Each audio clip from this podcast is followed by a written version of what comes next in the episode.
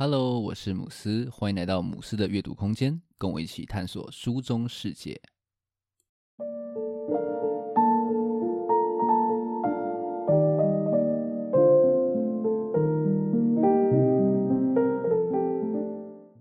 今天想分享的书，书名叫做《折纸动物园》，这是一本科幻小说集，作者刘宇坤呢是美籍的华裔作家。那这本《折纸动物园》呢，则收录了他十五个中短篇的小说作品。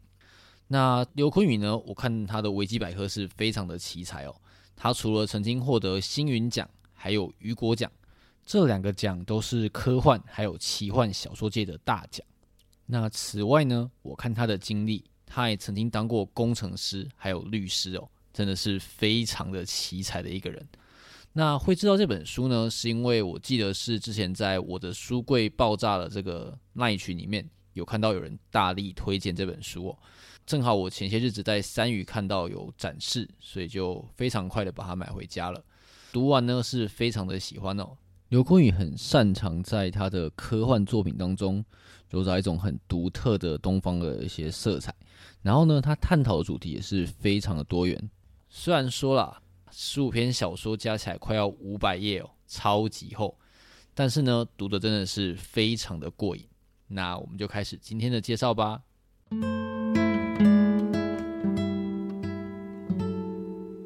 刘坤宇呢，他从八岁的时候就从中国移民到美国了。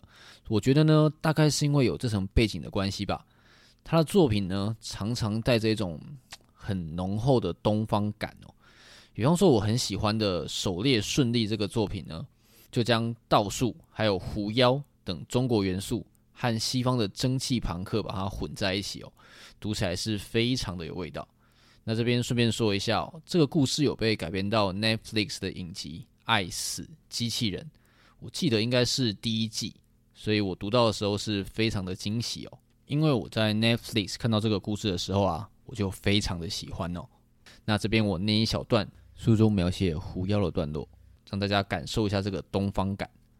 他一袭白丝飘逸衣裳，衣袖翩然，系着一条银色宽腰带，面白如雪，发色如炭，长及腰。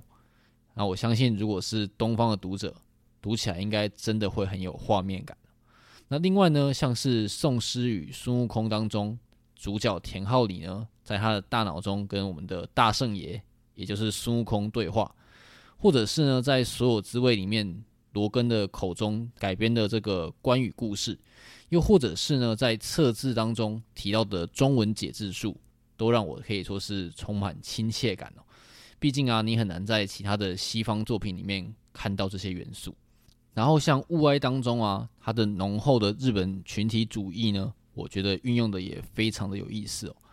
那我自己因为会下围棋，所以我很喜欢这个故事里面利用围棋来比喻群体主义的一个方法哦，像是这一段话：单一颗棋子不是英雄，但所有的棋子在一起就成了英雄。我觉得可以说是很精准的去形容出我们这种东方社会的群体概念哦。那前面提过，刘坤宇是中国的移民嘛，那可能是因为他自身经验的关系呢。在他的作品当中，也很常可以看到东方移民在美国落地之后的一些纠结还有矛盾。比方说呢，在《情绪控制器》这个作品当中呢，警方对杰西敏的命案就带着非常明显的偏见，认为呢她就是中国妓女，会死呢一定是跟华人的黑帮有一些关联。那在《所有滋味》这个故事当中呢，更是直接把中国移民还有当地居民的冲突。直接搬上台面。那我很喜欢跟书名同名的短篇小说《折纸动物园》。那它非常巧妙的呢，运用折纸为引子，带出东方移民母亲的一些困境，把那种异地的无依无靠啊，还有被子女的疏离，还有不谅解，描写的真的是非常的丝丝入扣。最后母亲的那一封信呢，看得我真的是很想哭哦。这边来念一小段。儿子我知道你不喜欢你的中国眼睛那是我的眼睛。我知道你不喜欢你的中国发色那是我的头发。但你能了解你的存在给我带来多大的快乐吗？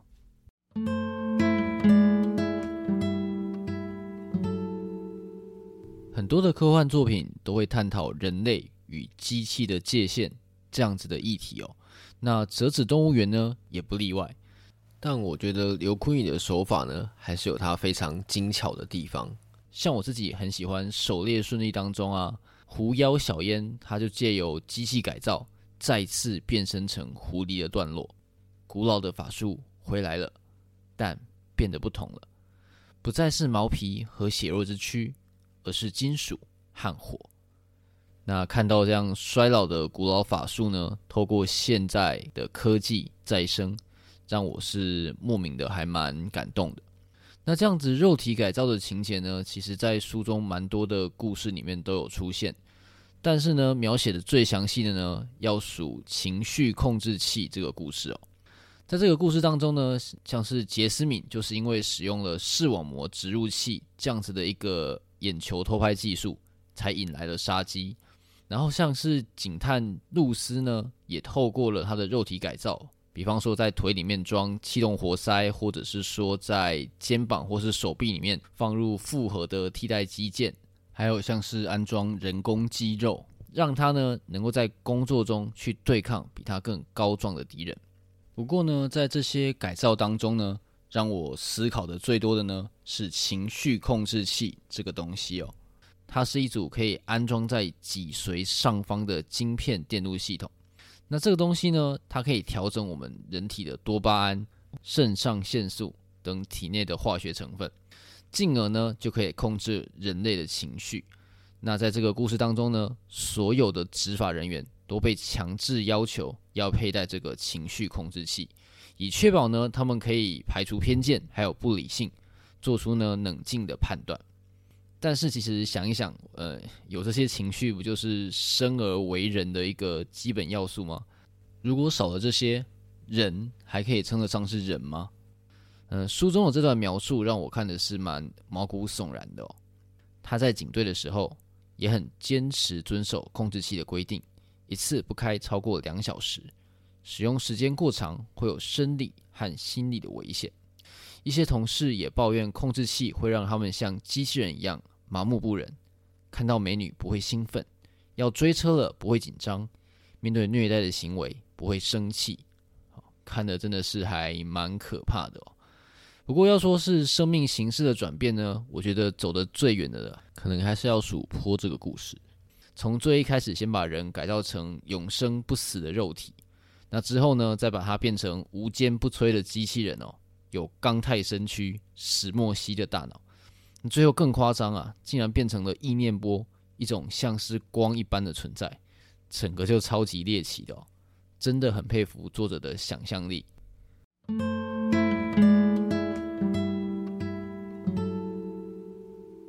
那《折纸动物园》里面，我觉得另一个很值得思考的主旋律啊，嗯，我觉得是记录还有真相的一个再思考。刘宇坤的故事啊，他很细腻的呢。去混合了小说的虚，还有历史的实，所以呢，即便他讲的是科幻的故事，内容呢却是非常的落地啊。那书中很多故事呢，都直接谈到那些被消失的历史伤痕，等于是带读者去看见那些被掩盖的过去。比方说呢，在宋诗与孙悟空这个故事当中呢，就提到了满清政府为了掩盖啊，他当初进入中原的屠杀的真相。将《扬州十日谈》这本书列成了禁书，让大家都看不到。那像是跨海隧道这个故事呢，就提到说政府强迫罪犯去进行非常危险的地底挖掘，那很多人呢就因此成为了所谓的工程亡魂。那因为这样子的秘密不会被记录嘛，所以自然也就不会有人知道。那虽然这个故事是虚构的哦。但是在我们真实的世界当中啊，其实好像也可以找到很多的对照。也就是说呢，当我们在回看过去的时候啊，很多时候我们都要依赖所谓的记录。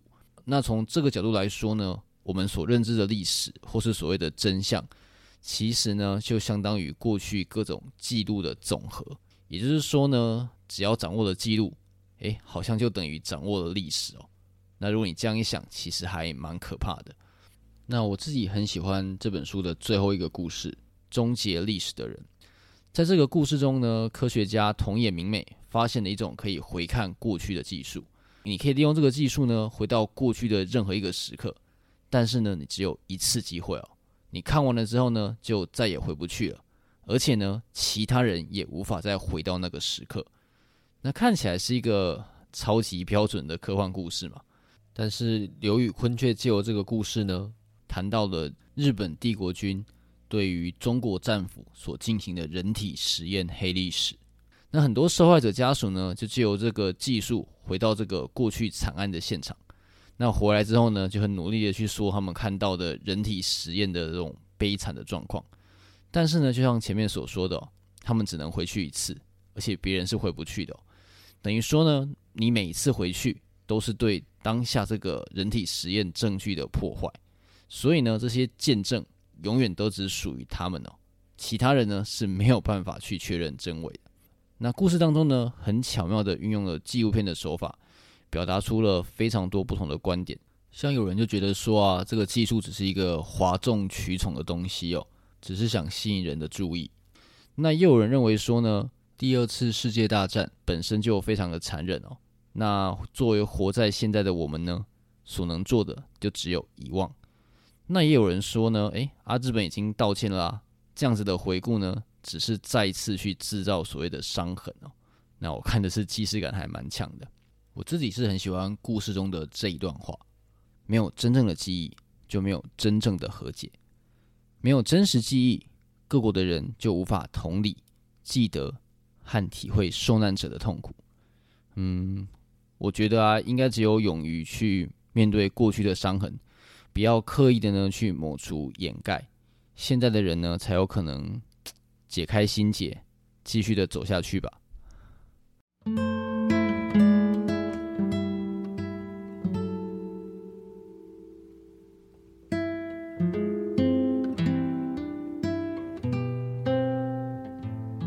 这本小说啊，真的让我深深的反思很多东西哦，后坐力非常的强。我觉得呢，对我来说，奇幻或者是说科幻作品。最吸引我的地方啊，倒不是在于说那些未来的新颖感觉，而是那些可能已经离我们很近，即将要触碰到的那种危机感。比方说书中的完美配对这个故事里面，就有出现一个所谓的它叫提理，你可以把它想成是一个强化版的 Siri，它可以去监控，然后记录你的行为，接着呢就可以精准的去提示你应该要怎么去行动哦，甚至他还会去帮你安排约会对象哦。但是呢，这样子被完美安排的人生啊，也会让你不禁去想说，嗯，这样还有自由意志的余地吗？然后这样子被网络还有演算法包围的生活，其实还有更大的危机哦。比方说，故事中还有提到一个所谓的森炼系统，那你可以把它想象成一个超级强化版的 Google。那其中呢，有一段话让我是非常的有感，没有人会相信你们。我们不会让任何人听到你们说的话，你们写的东西在网络上，如果森炼搜寻不到，就不存在。其实现在离这个状态已经没有大家想象中的那么远哦。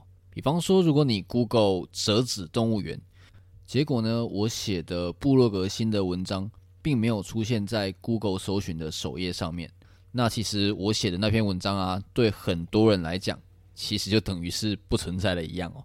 诶，不过我刚刚偷偷搜寻了一下，有在首页上面，谢天谢地。那这好像就可以回扣到我们前面有提到说，掌握记录就等于掌握历史。那在我写《折纸与动物园》这篇新德文的时候呢，中国正在发起所谓的“白纸革命”。那我觉得可以说是用最轻薄的白呢，对于常常在那边呃封帐啊、删帖的中共提出最沉重的抗议。那 我们或许正在见证比一九八四更可怕的老大哥吧。那总之，希望集权的帷幕有降下来一天，然后那些被覆盖的真实啊，还有被看见的可能。那今天的分享就到这边。如果你觉得节目不错的话，可以订阅并分享给身边的朋友。如果你对今天介绍的内容有兴趣的话呢，也可以留言或者是私讯来跟我互动。只要到脸书或者是 IG 搜寻母狮的阅读空间。就可以找到我了。最后，感谢你的收听，我们下一本书再见。